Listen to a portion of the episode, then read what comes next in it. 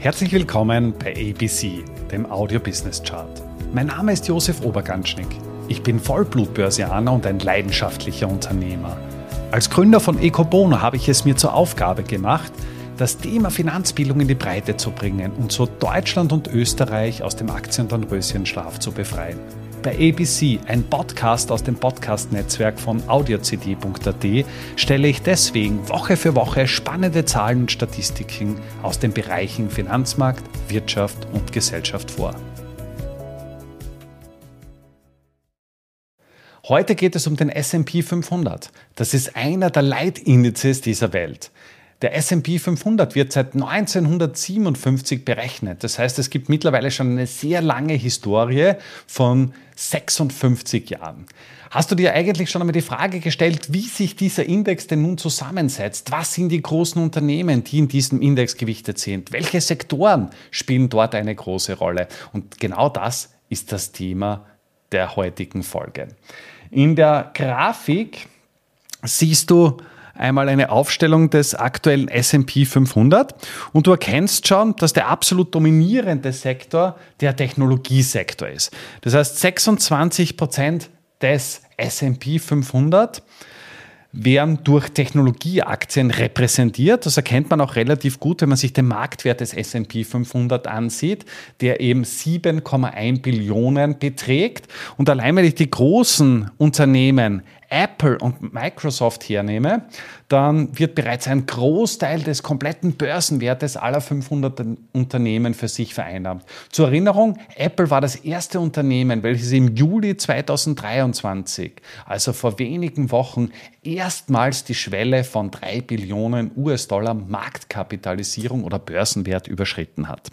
Darüber hinaus gibt es noch prominente Namen wie Nvidia beispielsweise, und andere große Namen, also Namen auch aus den 1990er Jahren, die gerade zu meinen Berufsanfängen sehr populär waren, wie beispielsweise Cisco oder eben, eben auch Intel.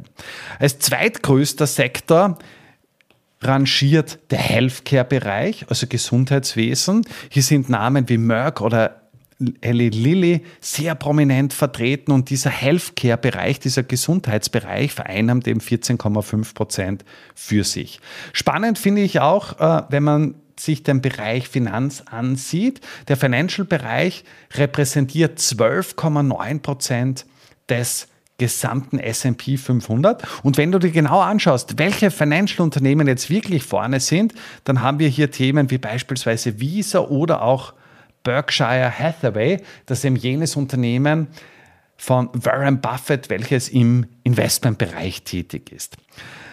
Dann kommen wir zum Bereich Consumer Discretionary mit ungefähr 10% gewichtet und dieser Bereich wird eben von ja, zwei bis drei Dominatoren angeführt. Wir haben natürlich als absoluter Branchenprimus eben Amazon mit einer Indexgewichtung von 2,7 Prozent. Wir haben Tesla mit 1,3 Prozent, aber auch Namen wie McDonald's oder Nike, die in diesem Segment unterkommen. Dann kommen wir noch zum Bereich Industrials. Im Industrial-Bereich haben wir 8,6 Prozent gewichtet und auch hier findest du einige Namen wie beispielsweise UPS, die durchaus eine breite Bekanntheit genießen.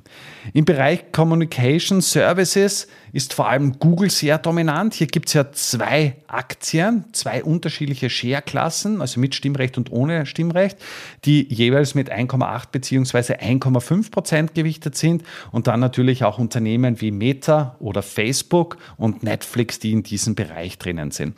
Und die anderen Sektoren sind dann schon eher, eher kleiner dominiert. Wir haben noch Consumer Staples mit den großen Namen Procter Gamble oder Pepsi. Wir haben den kompletten Energiesektor mit beispielsweise ExxonMobil. Energiesektor ist eben mit 4,5 Prozent gewichtet und da erkennt man auch, dass die Bedeutung von Energieaktien innerhalb der letzten 10, 15 Jahre doch deutlich zurückgegangen ist. Das ist ähnlich wie im, im Financial-Bereich, im Bankbereich. Auch dort ist die Gewichtung deutlich zurückgegangen und dementsprechend dementsprechend äh, gering ist die Gewichtung von Energieunternehmen bereits im SP 500. Wir haben noch den Bereich der Utilities oder Versorger und dann kommen wir schon zu dem Bereich Materials. Der aktuell mit 2,6 Prozent gewichtet ist. Und last but not least, und auf diesen Bereich möchte ich noch ein bisschen näher eingehen, und zwar den Real Estate Bereich. Im Real Estate Bereich, das ist der jüngste Sektor, der hinzugefügt worden ist, und zwar wir reden hier vom Jahr 2016. Das heißt, bis zum Jahr 2016 gab es zehn Sektoren. Mittlerweile sind es elf Sektoren und der Real Estate Sektor ist mittlerweile auch schon 2,5 Prozent gewichtet. Spannend finde ich es auch, wenn du dir als Investor mal die Frage stellst, ja, sind das jetzt eher zyklische Sektoren, das heißt Sektoren, die in guten Konjunkturphasen stabil sind, oder sind das eben defensive Sektoren, die auch in, in wirtschaftlich schwierigen Zeiten beziehungsweise in Abwärtstrend eine gute Performance hinlegen können. Und in den defensiven Bereichen haben wir beispielsweise als große Komponente den Healthcare-Bereich oder Energiebereich oder auch Utilities, wohingegen im zyklischen Bereich IT, also alles, was irgendwie im IT-Bereich ist oder auch Industrial oder auch Financial, die hier gewichtet sind. Spannend finde ich auch die Frage, na, wie sind die einzelnen Unternehmen jetzt wirklich gewichtet? Der größte der größte Name im S&P 500 ist Apple mit einem Gewicht von 7,46 Prozent, gefolgt von Microsoft mit 6,7 Prozent. Das heißt, diese zwei Unternehmen zusammen machen ja schon 14 Prozent des S&P 500 aus. Dann nehmen wir noch Amazon dazu mit 2,7, dann sind wir bei 16, 17 Prozent. Nvidia mit 2 Prozent und die beiden äh, und Alphabet und Berkshire mit 1,8, 1,69 Prozent. Meta mit 1,5 Prozent.